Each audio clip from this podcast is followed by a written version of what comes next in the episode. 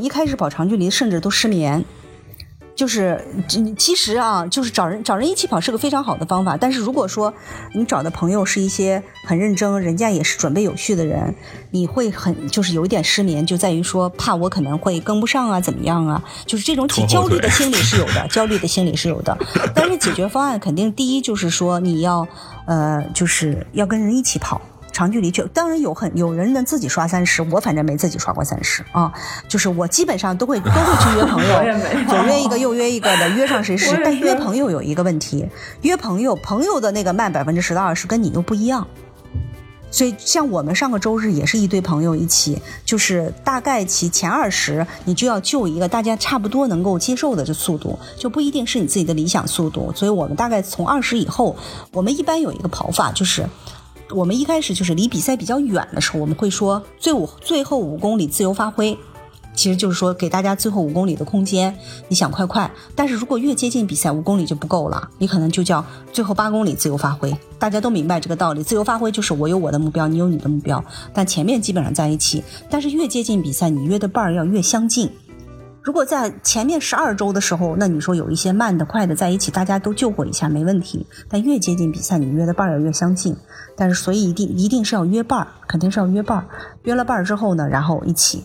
还有一个，我觉得就是能让自己减缓焦虑，就是呃，你在长距离前一天最好是安排休息，或者是很轻微的慢跑，让自己的体力比较充沛。呃，然后一定要去睡好。就是不能熬夜，比如说你你长距离可能五点多就要起来，夏天嘛六点开跑，那前一天晚上十点多就要睡。如果你说我从来十点多就睡不着觉，那好，你争取在前一天睡个午觉。就是你把你的休息一定要休息充分了啊，然后呢，就是吃的东西，你前一天的晚餐可能就要多吃一点，就是要把这个吃的东西准备好。嗯，还有就是比赛中的补给呀，各种东西啊，就把它备好。比如说我上次带了一个能量胶，虽然我最后没吃，我是怕我中间比如说突然饿了，你再把这个，因为饿跑不完长距离就很很那个，就是会带一个能量胶。然后以前我会就带两瓶白水，但是。最近呢，我就比较注意补给。像上一个呃，就是周日跑三十的时候，我基本上就是一边带的是运动饮料，一边带的是水。啊，我基本上现在夏天嘛，我们也教过，夏天我们可以背一个小的越野包，越野包装的水多一些。所以我们那个三十是一步没有停的，因为全部身上都有水，就是你做好充分的准备。然后还有一个那个就特别要提醒的就是，跑长距离包里要装一点吃的。然后，因为通常你跑长距离会去公园啊，呃，远一点的地方，不会在家门口。这样从你跑完到你回家，中间至少要隔个一个小时左右啊，再拉伸一下就不止一个小时左右。那长距离完了要尽量尽快补吃的东西啊，因为你的肝糖原的储备是在你运动后半小时去补，它的这个恢复是最快的。你消耗了大量的肝糖原，对吧？什么时候补？补的越早，它恢复越快。所以我们跑长距离，其实还是要锻炼我们一个糖原储备的一个过程，所以一定要带吃的。跑完步以后，比如说你最后一公里结束了，先吃先喝再拉伸。